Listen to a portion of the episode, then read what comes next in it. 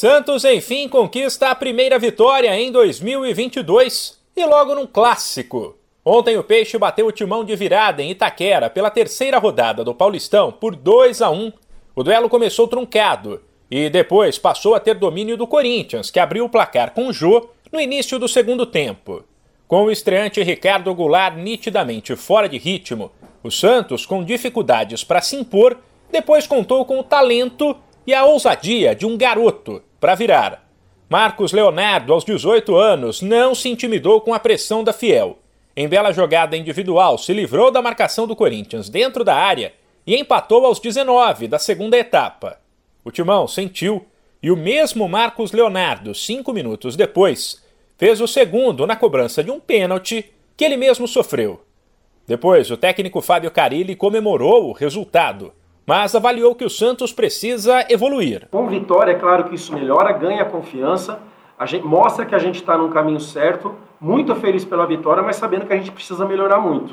E daqui um pouquinho a gente vai estar tá preparado sim para propor jogo e também para contra-atacar na hora que tiver que contratar. O contra-atacar o jogo ele é de efeito de, de sem bola e com bola o tempo todo, né? Se joga sem bola e se joga com bola. Então acredito muito na qualidade do meu elenco, acredito muito no potencial dos atletas e essa, e essa engrenagem, fazer ela funcionar a cada jogo, a cada dia, eles vão se entendendo, vão se conhecendo mais e com isso a, a, produção melhora muito. Carilli citou como exemplo o que acontece no Palmeiras, para dizer que o tempo de trabalho traz evolução. Eu acredito muito no tempo de trabalho, de um jogador conhecer o outro, de saber como, falando dos que iniciaram o jogo hoje, como é que o Ângelo gosta de receber uma bola, como é que o Goulart vai posicionar. Isso é o dia a dia, a gente leva para o treino, a gente treina, mas é, esse conhecimento, parecido com o que está sendo o Palmeiras. O Palmeiras está com um grupo há dois anos onde os caras já jogam sem olhar. A gente costuma dizer, jogam sem olhar porque já sabem onde cada um está posicionado, sabe a característica de cada jogador no setor, então facilita muito um passe. O Dudu e o Rony pode ser no espaço, né? O Rafael Veiga já é mais no pé.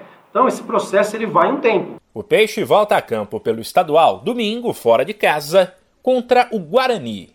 De São Paulo, Humberto Ferretti.